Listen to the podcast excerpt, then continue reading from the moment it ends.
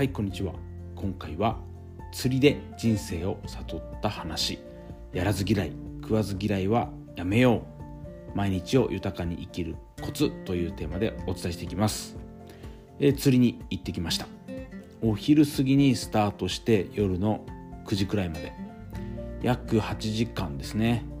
釣りに集中してかなりの成果を超過を上げることができました。こんなに集中できると本当に思わなかったですね。途中暇になってどっか散歩したりとか何かいろいろ食べたりするかなと思ったけど、まあ、カップラーメン食べたくらいですね。休憩取ったのはみんなで食べたっていうのは。あとはずっと釣りに集中していました。どんどん釣れたことも大きかったです。もうみんな大興奮。一緒に行った友人家族もそうですし、えー、僕の妻子供家族みんなで大興奮でした。初挑戦ということもあってですね家族3人で2本の釣り竿を準備したのですが全然足りませんでした。もうどんどん釣りたい。なんで私のないのって子供が言ったりしてました。だからまあ妻がずっと子供に預けてまあそうですね、まあ、子供も最後の方はちょっと飽きてきてお手伝いするって言って餌を渡す係やってくれたりとか、まあ、そんな感じだったんですけど、まあ、次回はですね1人1本3本で臨むことが決まりました。まあ本当にやってみないとわからない、まあ、昨日もお伝えしましたが本当にそうです。体感しました。実感してきました。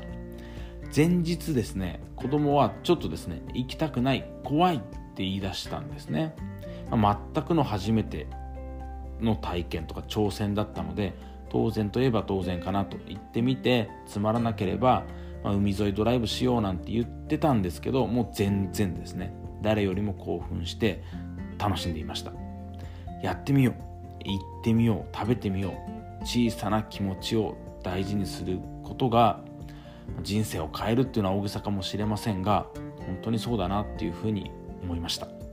でその感覚やってみよう行ってみよう食べてみようっていう思うことというかその姿勢も習慣です、えー、染みついたものがあります。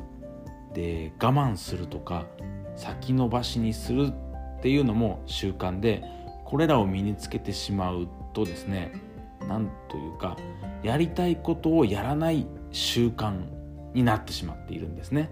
でこれを続けていくと、まあ、それが習慣になることでやりたいことがわからないという悩みにつながっていきます。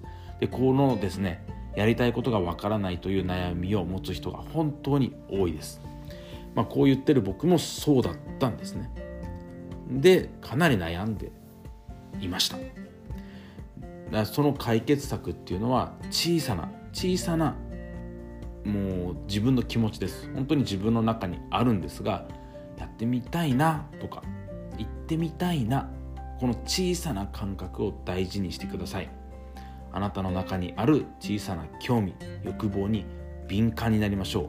今すぐには気づきにくい、まあ、我慢してきたとか先延ばしにしてきたその習慣を変えていくためにはすぐに結果を出そうとせずにですね、自分に敏感になる。自分の中に答えがあるんだっていう。自分を深く知っていく。そして自分の中にある小さな興味欲望に気づいてですね。それを実際にやってみるっていう。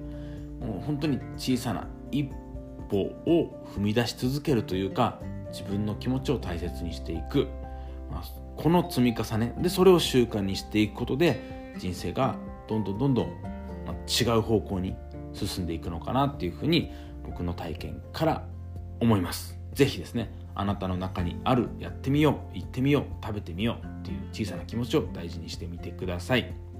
何かのヒント気づききっかけになれば嬉しいです。最後まで聞いていただきありがとうございます。